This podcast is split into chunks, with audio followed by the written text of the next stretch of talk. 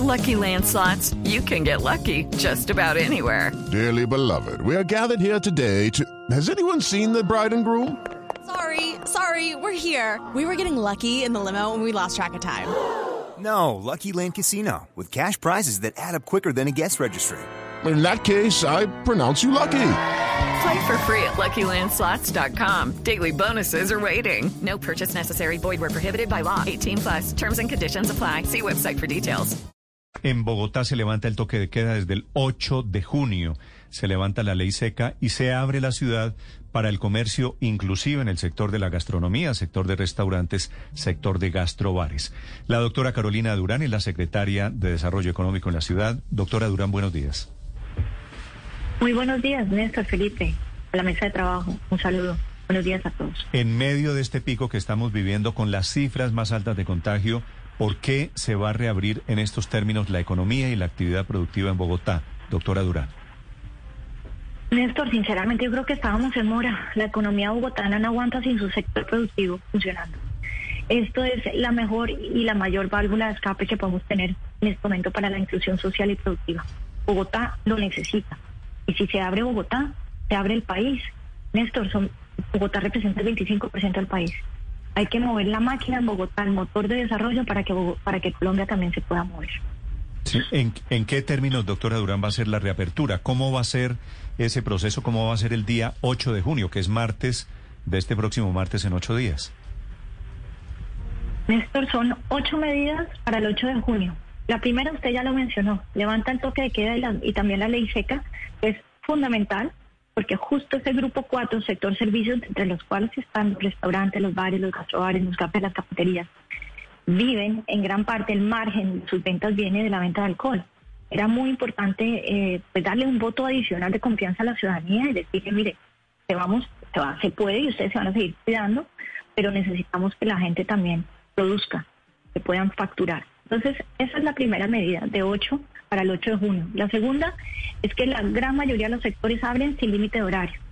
Hago la excepción para bares y gastrobares que van hasta la una de la mañana y que siguen con protocolos de bioseguridad, pero lo que es comercio, que es indispensable y fundamental, va a seguir, por ejemplo, operando ya eh, los horarios que quieran tradicionales y habituales y obviamente apostándole en esto a una Bogotá productiva 24 horas, donde los horarios se alarguen tanto de día como de noche. Eh. Colegios y universidades sin restricción de horarios tampoco, pero seguimos con limitaciones de aforos. Eso es importante decirlo. Teletrabajo, quería preguntar, por favor, doctora todos los que podamos trabajar lo vamos a hacer. Eh, doctora Durán, antes de que continúe, precisamente le quería preguntar sobre el aforo, porque la característica de los bares eh, es que son como hay mucho tumulto, hay mucha aglomeración en los bares. Normalmente son espacios muy pequeños eh, donde la gente está de pie, está muy, muy, muy, están muy cerca unos de otros. ¿Ustedes cómo van a hacer para controlar? Que no se vuelen, me imagino que hay aforos, que hay límite de aforo en los bares. ¿Cuál es ese límite y cómo va a hacer la alcaldía para controlar ese aforo? Perfecto. Tenemos dos medidas, de, eh, digamos, del 8 de junio que se, vale la pena mencionar.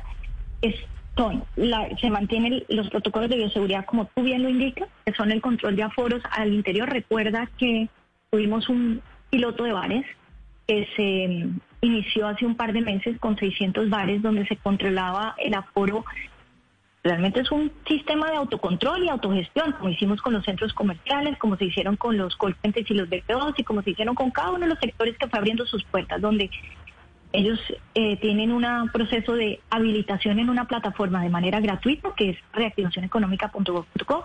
Ahí eh, dan fe de que han recibido una capacitación también gratuita sobre qué deben hacer y cómo lo deben hacer. Y dan fe de que van a cumplir eso. Es un, es un acto de fe, literal. Y abren, obviamente, entendiendo que no solamente lo deben hacer porque les toca y es lo que corresponde, sino porque si no lo hacen, los mismos ciudadanos pues dejamos de ir, dejamos de comer ahí o dejamos de visitar ese lugar. Yo creo que hoy en día no hay nadie que quiera ir a un sitio absolutamente aglomerado, eh, todo cerrado, sin ventilación y todo sin tapabocas. Yo creo que uno pues, realmente entiende que eso no es lo que corresponde en este momento y los mismos ciudadanos somos ya conscientes y no asistimos a ese tipo de, de espacios, por lo menos no por ahora, mientras la vacunación no haya avanzado y no estamos en este momento de esta pandemia. Por ahora es un acto no solo de fe, sino de responsabilidad corporativa y empresarial los mismos empresarios que quieren cuidar a sus clientes, pues lo harán y lo harán bien. Y confiamos en que así va a ser. Ahora bien, hay entidades de vigilancia, inspección y control, que obviamente también harán su trabajo.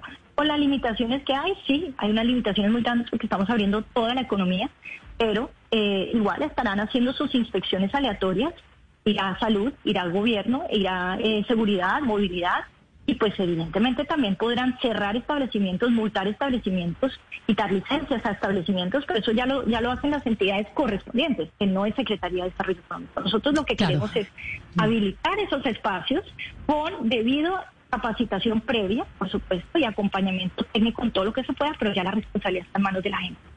Claro, acto de fe y medio total, doctora Durán, porque a diferencia de los centros comerciales, pues allá nadie se emborracha ni pierde el control mientras, mientras están allí. En cambio, en los, en los bares sí puede suceder ese tipo de situaciones. Pero quiero preguntarle, si esto es tan urgente, si como dice usted, estábamos en More la economía bogotana no aguanta, ¿por qué hasta el 8? Si no aguanta, no aguanta ya. ¿Para qué estirar esa agonía por 11 días más? Bueno, esto, como usted sabe, viene también de un análisis epidemiológico, de unas mesas de trabajo con todos los expertos en temas de salud y eh, lo que nos decían las cifras, las cuales no son de mi competencia, sino ya de Secretaría de Salud y Ministerio de Salud, es que a partir del 8 es donde el, punto de pandemia esperamos que empieza a estabilizar.